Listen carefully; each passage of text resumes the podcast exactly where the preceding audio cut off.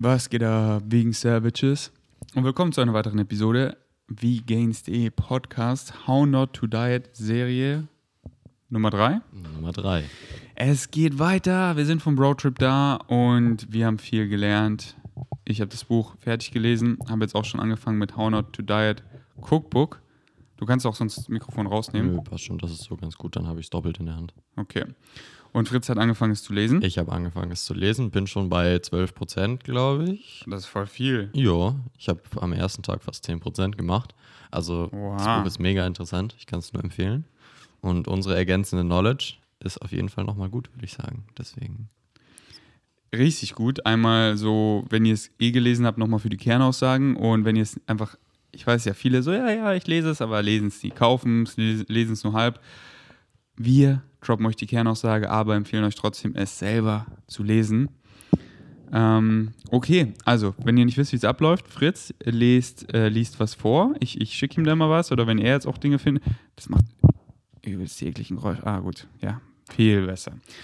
Okay, ähm, und ich habe ihm drei Sachen geschickt und da du es ja auch liest, in Zukunft, wenn du eben was Krasses Mhm. findest, dann markieren, Na klar. lese es vor, wir geben unseren Senf dazu, dazu sind wir hier. Ähm, wenn ich äh, was sagen will zu dem, was du vorliest, dann sage ich einfach Stopp und dann reden wir darüber. Exakt. Und wenn du was sagen willst, dann, dann sagst du einfach. Klar, hänge ich einfach dran. Und Jenny ist im Hintergrund und ist die Jenny. Jenny ist Okay, Jenny. let's go. Wir sind bei der Frage, welches sind die besten Ballaststoffquellen? Finde ich eine sehr interessante Frage. Die American Medical Association veröffentlichte ein Merkblatt für Patienten über Ballaststoffe, eine Palette vollwertiger und unverarbeiteter pflanzlicher Lebensmittel. Jetzt müssen diejenigen unter uns, die selbstzufrieden an die Mengen Obst und Gemüse denken, die sie immer brav essen, ein bisschen tapfer sein. Obst und Blattgemüse sind nämlich die schlechtesten Ballaststoffquellen unter den vollwertigen pflanzlichen Lebensmitteln. Stopp. Und da dachte ich früher auch immer so, das hatte ich gar nicht so auf dem Schirm, weil ich dachte so Obst und Gemüse, so das ist so die Hauptquelle, weil ich ja das auch so am meisten esse und es wirkt auch so, weil es halt oft zu faserig ist und so. Aber wie sich herausstellt, lese weiter. Warum? Weil sie zu 90% aus Wasser bestehen. Wurzelgemüse hat bei demselben Gewicht die doppelte Menge Ballaststoffe, aber die Superstars sind Vollkorngetreide und Hülsenfrüchte wie getrocknete oder Konservenbohnen, Erbsen, Kichererbsen und Linsen. So ist es, weil, wie hier steht, eben hauptsächlich Wasser, 90% plus. Ich meine, vieles Obst und Gemüse ist sogar 95 bis 98 bis quasi fast 100% Wasser und dementsprechend, ja, hat es viel Ballaststoffe, aber da es halt über 90% Wasser ist, sind das halt nicht so viele und die meisten kommen halt zustande Superstars, Vollkorngetreide und Hülsenfrüchte, sowie Erbsen, Kichererbsen, Linsen, Haferflocken, äh, Weizen, Vollkornroggen und so weiter. Und, was hier gar nicht steht, aber auch äh, Nüsse und Samen. Ja, Und Samen haben auch super viel Ballaststoffe. Und was auch wichtig ist dazu zu sagen, ist, dass das natürlich nicht runtergerechnet ist auf Ballaststoff pro Kalorienmenge, sondern auf Ballaststoff, also es ist die Ballaststoffe pro 100 Gramm und nicht runtergerechnet auf die Kalorien. Wenn wir uns zum Beispiel mal Blumenkohl anschauen, Blumenkohl hat auf 100 Gramm irgendwie um die 27 Kalorien oder sowas, also um die 30 rum, hat aber trotzdem schon 2,7 oder 2,9 Gramm Ballaststoffe. Das heißt, wenn man das jetzt hochrechnet auf dieselben Kalorien, die die Menge 100 Gramm getrockneter Bohnen hätte, kommen wir wieder fast auf dieselbe Menge Ballaststoffe. Also es ist nicht so, dass Gemüse kaum Ballaststoffe hat, es ist einfach so, dass das Gemüse zu einem Großteil eben aus Wasser besteht und dadurch allgemein wenige Makronährstoffe hat. Aber da sind die Ballaststoffe bei manchen höher und bei manchen weniger vertreten und deswegen sind Ballaststoffe trotzdem in Gemüse in Abundance vorhanden, aber man muss halt gucken, dass man sie auch anderweitig deckt, weil man kann halt einfach nicht 10 Kilo Gemüse am Tag essen. Genau, deine Rechnung war jetzt gerade nach, ähm, Nach Kalorien. genau, Kalorie. und nach Kalorien rechnen finde ich eh immer nicht so nice, weil Ja, voll. ähm, das hat dann, wow, auf Kalorien hat das so viel Protein, aber man isst davon einfach nicht so viel. Ja, genau, Weil das ist ja das Ding, man isst easy schaffen. so 150 Gramm Haferflocken, easy, aber von Kalorien her, das in irgendwie Brokkoli oder so, das, das Ja, eben, das Ja. habe ich am Ende gesagt. Keiner schafft es ja am Tag irgendwie 10 Genau. Kilo Gemüse zu essen, das wird so schwierig. deswegen Ausgewogen aus allen fünf Lebensmittelgruppen: Obst, Gemüse, Vollkorngetreide, Hülsenfrüchte, Nüsse und Samen. Aber es ist einfach mal interessant zu wissen. Äh, war jetzt für euch hoffentlich auch so ein kleines Aha. Auf jeden Fall. Und auch so ein Tipp, wenn man sich schwer tut, irgendwie Hülsenfrüchte ganz zu essen. Also wenn man sagt, man schafft es irgendwie nicht so viel Kichererbsen, Bohnen und so weiter zu essen, dann kann man die ja auch klein machen oder irgendwo drin verarbeiten. Also Humus besteht ja auch zu einem großen Teil aus Kichererbsen und vor allem, wenn man ihn selbst macht, sind die ganzen Ballaststoffe ja noch vorhanden. Und man kann auch in einen Smoothie, wie du es früher immer gemacht hast, die Erbsen oder so einfach reinsneaken und das merkt man geschmacklich fast gar nicht. Ich weiß nur, als, als wir es einmal in die Nice Cream gemacht haben, die Kichererbsen, die hat man krass rausgeschmeckt. Aber wenn man Erbsen in aber Ice Cream oder war lecker, reintut, ja genau, das ist dann immer Geschmackssache. Aber Erbsen zum Beispiel haben super viel Ballaststoffe als Hülsenfrucht, kann man gefroren kaufen, sind super günstig und schmeckt man in einem Smoothie oder in einem Ice Cream fast gar nicht. Facts. Oder zum Beispiel in der Dose Kidneybohnen und dann kann man die so mit der Gabel mhm. mashen mhm. und dann irgendwie auf Maiswaffeln oder so. Und dann, äh, ja, kriegt man die Ballaststoffe easy rein. Und wir bleiben bei Ballaststoffen. Nächste Frage. Steak hat Ballaststoffe? Fragezeichen. Leider hat sich der Ballaststoffkonsum in den letzten Jahren in den USA nicht verbessert, obwohl das Gesundheitswesen ständig seine Bedeutung betont. Ein Problem dabei ist vielleicht, dass die Menschen gar nicht wissen, was Ballaststoffe sind. Mehr als die Hälfte der befragten US-Amerikaner glaubt, dass Steak eine wichtige Ballaststoffquelle sind. Dabei kommen Ballaststoffe per Definition ausschließlich in Pflanzen vor. In Fleisch, Milchprodukten und Eiern stecken gar keine Ballaststoffe, in Junkfood nur ein winziges bisschen, wenn überhaupt. Hier liegt das Problem. 96% der US-Amerikaner essen nicht die empfohlene Menge täglicher Bohnen, 96% essen nicht das kümmerliche empfohlene Mindestmaß an Grünzeug und 99% essen nicht genug Vollkorngetreide. Fast die gesamte US-Bevölkerung isst nicht genug pflanzliche Lebensmittel, die einzige überreichliche natürliche Ballaststoffquelle. Wie schlecht die Dinge wirklich stehen, zeigt sich daran, dass Pommes frites zu den Top 10 der Ballaststoffquellen in der durchschnittlichen US-Ernährung zählen und dass es Donuts, Kekse und Kuchen auf Platz 13 schaffen. Zum Vergleich, Süßkartoffeln stehen auf Platz 47. Und welches die Ballaststoffquelle Nummer 1 der Amerikaner ist? Weißt du es? Ja, du liest ja mit, aber. Ja, genau, ich habe es ja, schon, ja schon gelesen. Denkt mal selber kurz nach an alle, die zuhören und dies noch nicht wissen. Die Nummer 1 Quelle der US-Amerikaner an Ballaststoffe ist. Steak, Steak, oder? Steak. Oder? Ja. Weil ähm, Pflanzen, nur Pflanzen haben ja Ballaststoffe, aber Steak Essen kommt ja von der. Ähm, was ist eigentlich Steak? Wächst am Steakbaum. Nummer 1 der US-Amerikaner an Ballaststoffquellen ist, ironischerweise, Weißbrot. Auch wenn es fast all seiner Ballaststoffe beraubt ist, wird so viel davon gegessen und so wenig Vollkorngetreide und Bohnen, dass Weißbrot zur hauptsächlichen Ballaststoffquelle der Amerikaner geworden ist. Traurig, traurig, traurig. Aber leider wahr und Realität und traurig, dass sich in Deutschland auch nicht viel tut, dass es ähnlich aussieht. Aber deswegen wird sich ja jetzt drastisch ändern. Ähm, deswegen, wie viel ähm, Ballaststoffe hat Steak? 0,0. Generell tierische Produkte? 0,00.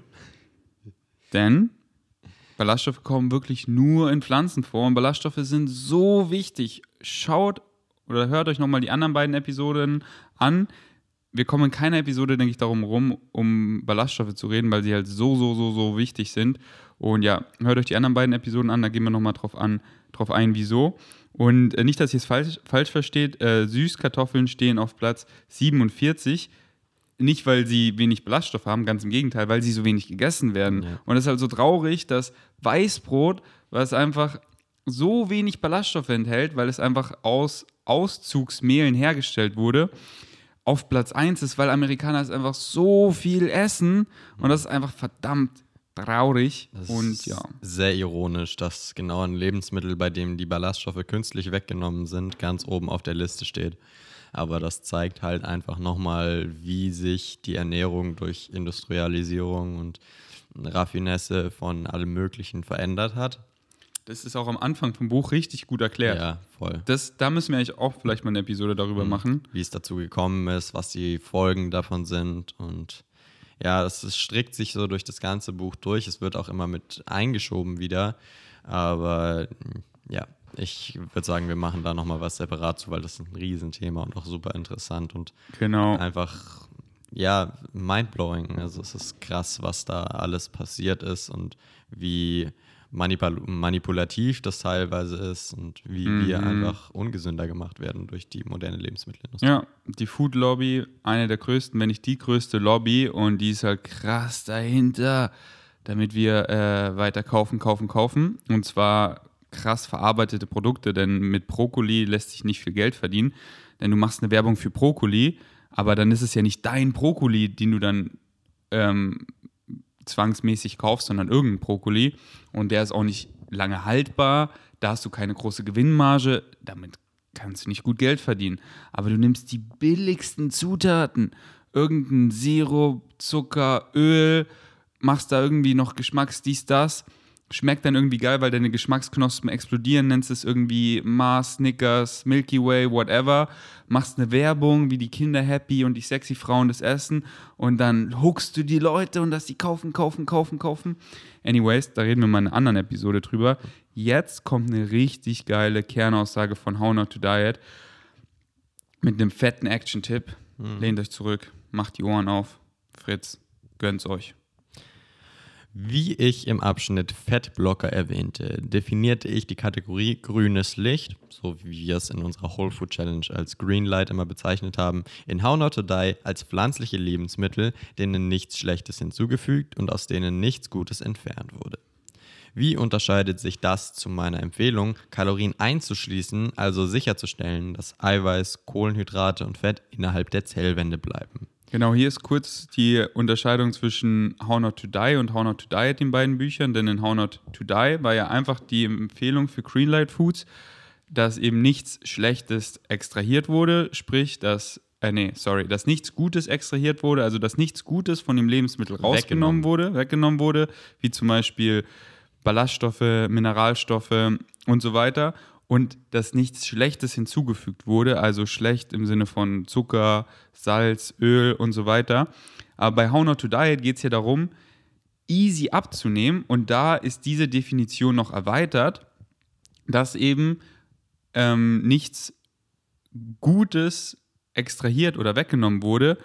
Und in dem Fall jetzt, ich nehme schon vorweg die Struktur, aber das erklärt uns jetzt Fritz. Genau, also falls das jemand nicht weiß oder die beiden Bücher nicht kennt, bei How Not to Diet, also das Buch, worüber wir jetzt gerade ja reden, geht es ja hauptsächlich um gesunden Gewichtsverlust, zielstrebig, wissenschaftlich fundiert. Und bei How Not to Die geht es einfach um die Verhinderung und die Reversierung chronisch degenerativer Krankheiten und einfach allgemein um eine gesunde Ernährung und einen gesunden Lebensstil. Aber wir sind bei How Not to Diet und machen weiter. Und die letzte Aussage war, es soll immer alles an Makronährstoffen innerhalb der Zellwände bleiben. Immerhin haben nur Pflanzen Zellwände. Tiere bestehen aus Zellen mit flüssigen Membranen, die von Knochen gestützt werden müssen, während Pflanzen starre Zellwände aus Fasern haben. Bedeutet dann Kalorien einschließen nicht automatisch, sich für vollwertige pflanzliche Ernährung zu entscheiden? Der Unterschied zeigt sich an Beispielen für strukturlose Lebensmittel wie Vollkornmehl. Stellen Sie sich eine Weizen-Vollkornpaste zu, vor mit nur einer Zutat, 100% Vollkornweizen oder Mandelbutter mit einer Zutat Mandeln, grünes Licht oder pflanzliche Lebensmittel, denen nichts Schlechtes zugesetzt und aus denen nichts Gutes entfernt wurde. Aber jetzt wissen wir, dass doch etwas Gutes entfernt wurde, die Struktur. Die Struktur. Und nochmal fetter Disclaimer, das heißt überhaupt nicht, dass ähm, Mandelmus oder äh, Weizen-Vollkornpaste, die Weizen- nur hypothetisch ist. was? Das ist ja nur hypothetisch. Du kannst ja aus Weizenvollkorn keine Paste machen, aber das ist einfach nur ein hypothetisches Beispiel dafür, dass du aus was hundertprozentigem Whole Food, also was unverarbeitetes, wenn du es klein machst, dass du da, da die Struktur veränderst. Das war nur ein Beispiel dafür. Eine Weizenvollkornpaste gibt es ja nicht. Ja, jetzt, jetzt verstehe ich nicht, was du meinst. Das Beispiel, was er da genannt hat, macht ja gar keinen Sinn. Eine Paste aus Vollkorn, hast du das schon mal gesehen? Ja, aber ist doch immer ha äh, Vollkornpasta. Ja, Paste. Hier steht Paste, nicht Pasta. Also Aber die meinen Pasta. Also ah, ich okay, gut, dann bin ich, dann bin ich krass verwirrt. Ja, nee, nee, die meinen Pasta. ich habe sie, auf- ich hab sie auf Englisch gelesen. Ja. Äh, da, Ja, da okay, war, dann. da war safe das Beispiel mit Pasta. Ja, dann geht's Ähm, um Pasta. Äh, die, die meinen äh, Pasta. Nee, jetzt sind wir wieder auf Komplette einem Nenner. Und äh, fetter Disclaimer: Vollkornpasta oder Mandelmus sind äh, keine ungesunden Lebensmittel, Kommt gar nicht.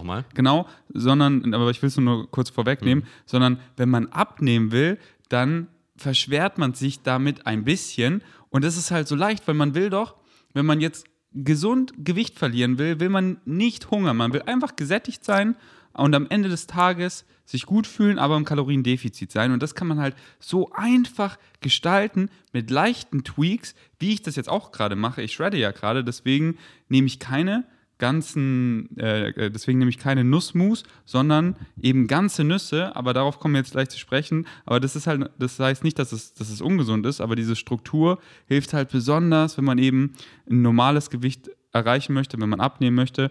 Da macht man sich halt viel, viel leichter, wenn man die Struktur beibehält, sprich alles so intakt wie möglich ist und eben nicht verarbeitet. Und warum das so ist, das erfahren wir jetzt.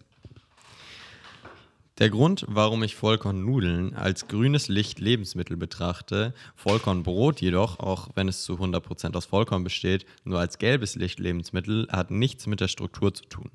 Das liegt alles an der Definition, dass der Nahrung nichts Schlechtes hinzugefügt werden darf.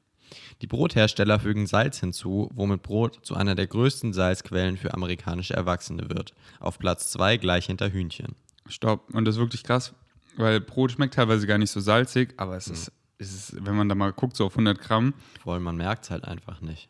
Und so 100 Gramm Brot sind ja mega schnell weggesnackt Ja. und dann teilweise so 5 Gramm Salz. Ja, 5 Gramm Salz kriegst du auf 100 Gramm Brot nicht hin. Eher so 1 bis maximal 2 Gramm Stimmt, Salz. stimmt, stimmt. Ich meinte dann so auf 500 Gramm, weil Ja, ich esse dann auch mal so die ganze Voll, Packung. Aber so, Ja. wenn man sich überlegt, wenn man so eine fette Brotzeit macht, da ist dann halt super viel Salz drin, weil 100 Gramm Brot sind ja auch viel Wasser, die in dem Brot verarbeitet sind und nicht nur Mehl und hat dadurch auch relativ wenig Kalorien. Das heißt, um die Kalorien einer Mahlzeit mit Brot zu decken, musst du Eben, dann um isst die du so 5 Gramm, 6 Gramm, 7 Gramm Salz essen, je nachdem wie salzig Das das, ist, schon, Brot ist. das ist dann schon mehr als der Tagesbedarf. Mhm. Alright. Auf jeden Fall. Wenn alle ihren Salzkonsum um etwa einen halben Teelöffel pro Tag reduzieren würden, würde das in den USA möglicherweise 86.000 bis 165.000 Schlaganfälle und Herzinfarkte verhindern und jedes Jahr 44.000 bis 92.000 Menschenleben retten. Leute, esst nicht zu viel Salz. Mm, Salz kann gefährlich sein. Vollkornprodukte zu essen ist prima, aber noch besser ist, ganze Körner zu essen.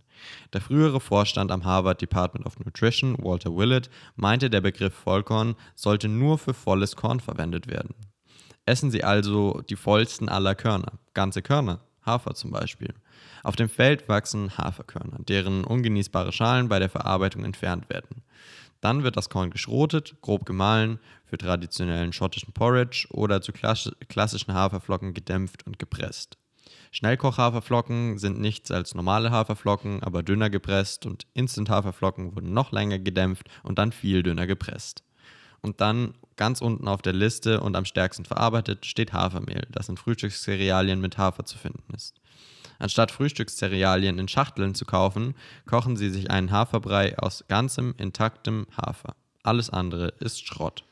Also Das ist auch, das ist echt doof übersetzt auf das Buch, weil Ja. auf Englisch war es so, ähm, äh, Ha- Hafer äh, Croats heißt das ja, Ja. auf Englisch. Grütze. Der Crate, irgendwie so hatte das dann, das war dann so ein Wortspiel irgendwie Das so. ist ein Wortspiel oder Crab, also Ja. processed oder so. Also ganz einfach nur mal so nebenbei. Haferflocken sind das komplette Gegenteil von Schrott. Die Haferflocken, die ihr kaufen könnt und die super günstig in allen deutschen Supermärkten zu haben sind, sind überhaupt kein Schrott, sind super gesund und können auch beim Abnehmen eine super Hilfe sein. Aber es, die Hauptaussage davon ist, es geht noch besser und es geht noch unverarbeiteter, so wie du sie jetzt gekauft hast, weil wir haben jetzt, wie heißen die Irish Oats? Ja, oder Instant Oats. Instant Oats. Die wurden halt dann, also ähm, die ganzen, das Haferkörner. ganze Hafer, das nennt man auf Deutsch, also Croats heißt das immer auf Englisch und auf Deutsch heißt es Schrot. Äh, nee, Krütze, sowas. Grütze, ja, oder Schrot, das Oder ist Schrot. ähnlich. Also das ganze Haferkorn wird einfach zermahlen und zu kleinen Teilen gemacht und da kommt Genau. die Grütze raus. Das ganze Korn wird einfach äh, halbiert oder geviertelt. Also man kann das auch mit so einer Mühle machen. Und das nennt sich dann eben Instant Oat oder Scottish Oats und die habe ich gerade. Ähm, aber ich denke, langfristig wird sich eh darauf hinauslaufen. Ich wollte es nochmal tryen, weil das halt in Deutschland viel teurer ist. Das habe ich bestellt und die 500 Gramm Packung ähm, kernige Haferflocken kosten einfach nur 50 Cent. Mhm. Also ich werde die kaufen und die sind von der Intaktheit, ich sag mal, in der Mitte oder relativ weit oben, weil alles, was sie ja gerade beschrieben hat, das ist ja 100% das gleiche Lebensmittel. Nichts Schlechtes wurde hinzugefügt, nichts äh, ähm, Gutes wurde extrahiert, nur die Struktur wurde geändert. Aber wenn wir uns eben das einfach machen wollen, abzunehmen, wenn wir unsere Darmflora richtig verwöhnen wollen, dass es auch unten ankommt und seine Aufgabe leisten kann, wenn wir da, da äh, deswegen richtig geil gesättigt sein wollen und noch so viele andere äh, positive Eigenschaften, auf die wir ja mal wann anders eingehen, ähm, dann so intakter wie möglich. Aber man muss halt nicht übertreiben, dass alles krass intakt ist, weil wenn man auch viel isst, hat man dann teilweise auch übelst viel Ballaststoffe, was nicht schlecht ist, aber wenn man halt nicht dran gewöhnt ist, dies, das, auf jeden Fall einfach so ein gesundes Mittelmaß finden. Jetzt nicht zum Beispiel würde ich empfehlen, Haferflocken zu mixen zu Hafermehl, denn das ist dann ganz unten an der Liste, so auf den glykämischen Index und äh, die, die, ihr müsst euch immer vorstellen, diese Wand, die wurde halt dann so krass zerbrochen, dass es dann eben gar nicht mehr unten so bei der Darmflora ankommt und seine Aufgabe so krass erfüllen kann, dass man viel schneller aufnimmt, danach schneller wieder Hunger bekommt und so. Deswegen intakt da. Da freut sich euer Darm wirklich auf das Workout und es ist einfach mega, mega healthy. Aber findet da so ein gesundes Mittelmaß, wenn man dann, so wie in Deutschland, leider Haferflocken, diese Croats, also diese Krütze, nicht so easy findet oder eben diese Instant Oats, dann einfach die Wahl im Supermarkt treffen zwischen zart und kernig, die kernigen nehmen. Da ist man schon oben auf dem oberen Spektrum von der Intaktheit und ähm, einfach merken, je intakter, desto besser. Aber natürlich auch, wie schmeckt es euch? Wie einfach ist es denn? Das Gute ist an den, an den zarten, beziehungsweise ich meine an den kernigen Haferflocken, die kann man einfach so schon fertig essen. Die, die ich jetzt habe, die muss man halt noch kochen. Also muss man nicht, man kann sie auch so essen. Aber ähm, ja, macht es euch da einfach so einfach wie möglich, aber immer, wenn es geht, so intakter wie möglich. Man muss das Ganze ja nicht unnötig kompliziert machen. Und halt immer, was ist euer Ziel? Also wenn ihr jetzt zunehmen wollt, dann, dann seht das ganz andersrum. Wenn ihr so einfach, ihr wollt unbedingt zunehmen und ihr wollt, also zunehmen heißt ja eigentlich, man will meistens eigentlich immer Muskeln aufbauen, außer man ist krass unterernährt gerade so wie ich zum Beispiel nach dem Krankenhaus, da wollte ich einfach nur zunehmen, halt auch an Fett. Ein kurzer Disclaimer, zunehmen kann auch gut und wichtig sein, wenn man starkes Untergewicht genau. hat. Ich hatte zum Beispiel selber mal eine Phase, wo ich wirklich stark untergewichtig war, schon im Bereich, wo es ging zu eine Krankheit, bei der ich jetzt eine Zeit lang nicht mehr essen kann, also irgendwie eine Phase, wo ich knocked out bin, wäre gefährlich. Und deswegen zunehmen kann super wichtig sein, von wegen ähm, irgendwelche Leute, die hier kommen und sagen, wir würden Essstörungen triggern oder so. Also wenn ihr ein krasses Untergewicht habt oder auch nur leichtes Untergewicht, Gewichtszunahme kann super wichtig sein und es ist wichtig, ein Normalgewicht zu haben und nicht so dünn zu sein wie möglich und da ein gesundes Mittelmaß zu finden, auf jeden Fall. Also so ist es. Mega wichtig. wichtiger Disclaimer. Leider ist es so, dass die meisten ähm, ein bisschen zu viel auf den Hüften mit äh, rumschleppen und deswegen eher das Gegenteil wollen. Und dass die meisten, die auch zunehmen wollen, also ich sage einfach mal die meisten, ich denke, es ist die meisten, äh, eher Muskeln aufbauen wollen. Klar, selbst die, die krasses Untergewicht haben, hätten natürlich lieber Muskelmasse als zusätzliches Körperfett. Aber Körperfett ist natürlich tendenziell eher unvorteilhaft, aber es kann auch wichtig sein, einfach als genau. Sicherung, wenn man wirklich viel zu wenig Gewicht hat. Dann ja. lieber Körperfett als gar nichts. Aber das ist so ähm, prozentual so der geringste Voll, Fall, aber wichtig, dass man wenige, das eben anspricht, wie wir das gerade gemacht haben. Ja. Und ähm, wenn ihr jetzt eben ähm, ja, Muskeln aufbauen wollt, zunehmen wollt, dann sieht die Pyramide einfach andersrum. Ey, dann kaufe ich die zarten Haferflocken oder tu sogar die, Hafer, die zarten Haferflocken in den Mixer und mach Haferflockenmehl, weil dann kann ich einfach einfacher mehr essen, bin weniger gesättigt, nehme anstatt den ganzen Nüssen das Nussmus, weil davon nehme ich mehr auf, kann mehr essen, esse mehr Flüssignahrung als feste, dass ich weniger kauen muss, also mache ich mehr Smoothies und Shakes. Also seht ihr das Ganze dann einfach andersrum. Wir reden hier vom Abnehmen, aber wenn ihr zunehmen möchtet, könnt ihr das Ganze einfach easy umdrehen. Alright. Right, right. Weiter geht's. Ich beginne meinen Morgen gern mit einer Schüssel Brawl.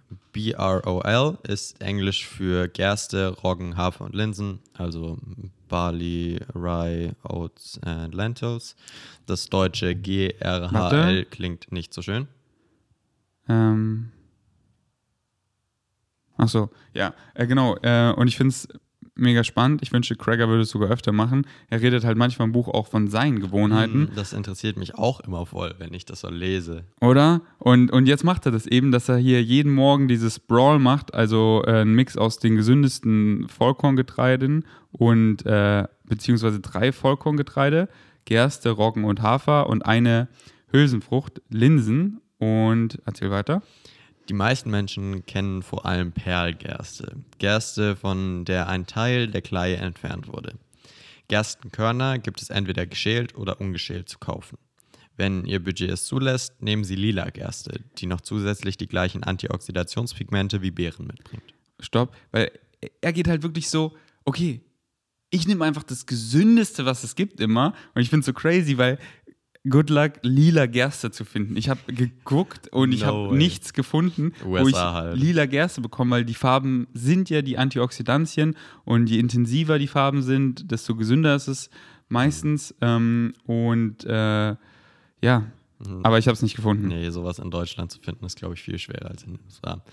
Auf jeden Fall. Äh, Roggen ist einfach Roggen und Hafer Hafer. Obwohl ich auch Packungen mit der Aufschrift geschälter oder ungeschälter Hafer gesehen habe.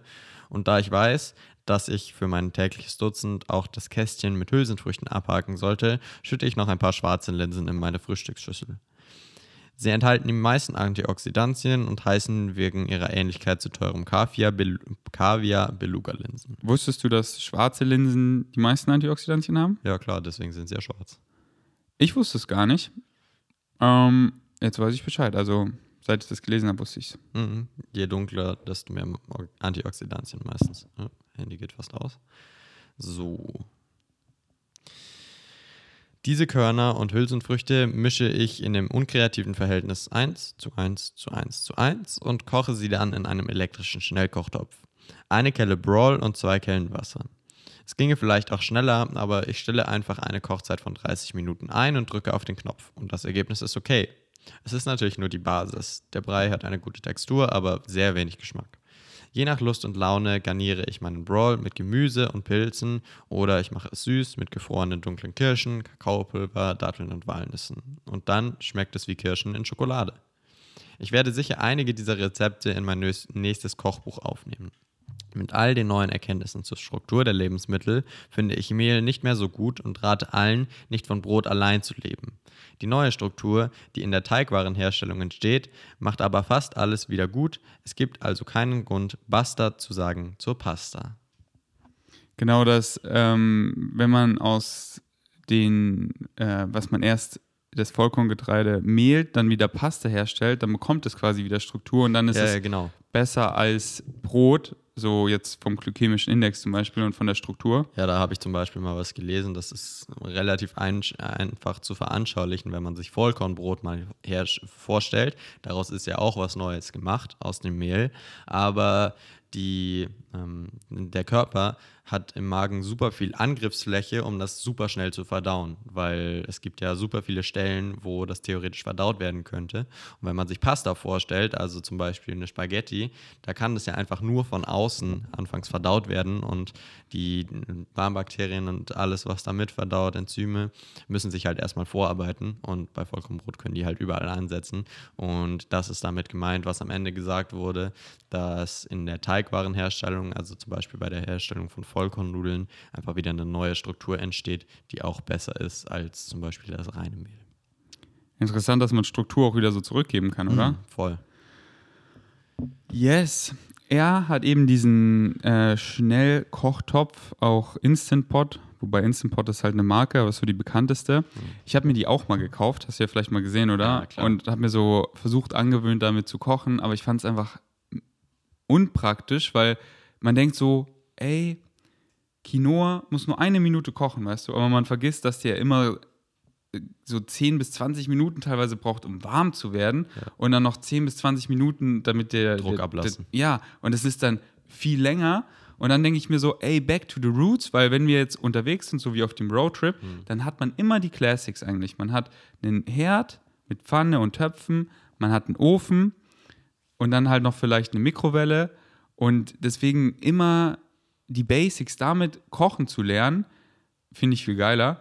Und dann auch so, ich will, wenn ich anfange zu kochen, will ich schon so, dabei snack ich so ein bisschen und dann zeitnah essen und nicht so, ich drücke jetzt hier einen Knopf und bin 40 Minuten weg. Voll die Charakterfrage. Also Ja, ja, bei total. manchen ist es sicher so, dass sie das Kochen nicht so sehr mögen. Also ich bin auch so, ich mag das voll zu kochen und dabei irgendwie einen Podcast zu hören, Musik zu hören oder auch einfach nichts zu machen oder mit jemandem zu reden und am Herd zu stehen, das macht mir überhaupt nichts. Ich habe eher Spaß daran.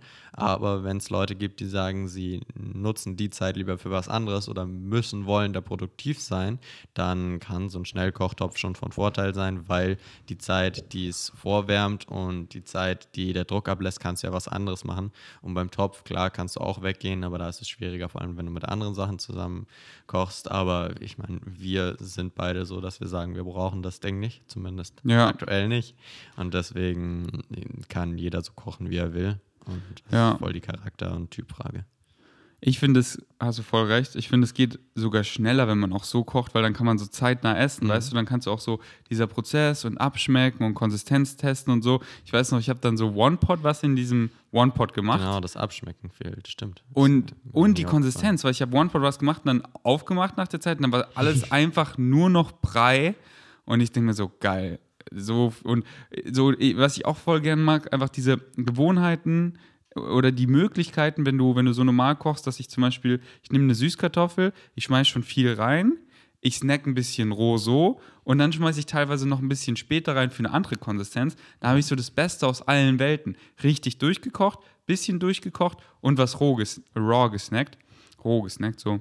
Ähm, und was ich noch sagen wollte, in dem How Not to Diet Cookbook, das ist ja schon draußen, das lese ich gerade, das ist auch mega spannend, weil er da halt die so Tabellen hat, wie man mit einem Instant Pot richtig kocht, weißt du, die ganzen Zeitangaben. Weil im Internet finde ich da mal ganz andere Sachen und da finde Ja. ich es einfach nice, seine Tabellen mal zu sehen. Oder aber halt auch, wenn man nicht mit einem Instant ähm, Also kocht. es ist für beides Optionen da. Ja, genau. Ah, Der. Vorteil halt mit einem Instant Pot, was ich da schon sehr sehe, ist für Hülsenfrüchte und Vollkorngetreide zu kochen. Und Voll. weil da halt auch die ähm, Einweichzeit wegfällt. Er meint, da muss man es nicht einweichen. Du kannst auch ohne Einweichen Genau. so kochen, aber es dauert dann halt viel länger Viel zu kochen. länger, ja. Und das äh, spart natürlich auch Strom und so. Aber also wenn man in großen Mengen Hülsenfrüchte selber kocht und die dann danach zum Beispiel einfriert, dann ist ein Schnellkochtopf auf jeden Fall von Vorteil. Genau, da, da sehe ich es auch. Deswegen, äh, viele meiner Freunde benutzen auch einen Schnellkochtopf und äh, feiern es übelst. Also, äh, ich habe mich, wie gesagt, versucht, damit anzufreunden, aber in meine Habit passt es einfach gerade nicht so. Aber was ja nicht ist, kann noch werden. Und nochmal kurz, äh, da, das schneiden wir mal anders nochmal an, aber wie krass das einfach ist, einfach diese Struktur, dass ihr es nochmal versteht. Wir nehmen ganze Erdnüsse und wir vergleichen es mit der gleichen Zutate Erdnüsse, aber gemahlen in Erdnussmus, Peanut Butter. Lass mich lügen, in einer der nächsten Episode haben wir die genauen Zahlen, aber ich glaube, es waren so um die 30 Prozent, oder? 30 Prozent nimmt man mehr auf, wenn es verarbeitet wurde zu Peanut Butter, weil wir können niemals so gut kauen, wie so ein Mixer das für uns vormacht, dass wir es einfach so viel besser aufnehmen. Denn egal wie viel wir kauen, wir brechen die Zellen nicht so krass. Es kommt unten in unserem ähm, Darm richtig an, ähm, kann unsere Darmflora geil füttern und wir scheiden einfach 30% mehr aus. Und diese 30% waren nicht wasted, sondern sie haben unsere Darmflora noch mehr gefüttert. Und ihr könnt dann wirklich so aufs Label gehen von Nüssen und Samen, wenn ihr sie ganz esst und 30% abnehmen, weil das einfach nicht an euren Hüften, sondern im, im Klo landet. Und deswegen ganz einfach wieder diese, diese Gewohnheiten. Wenn ich jetzt Probleme habe zuzunehmen, dann nehme ich die Nuss und die Samenmuße, wie jetzt Tahini oder Peanut Butter.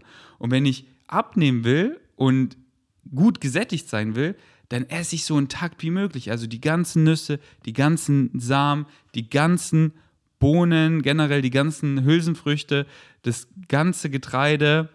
Anstatt Hummus esse ich die ganzen Kichererbsen.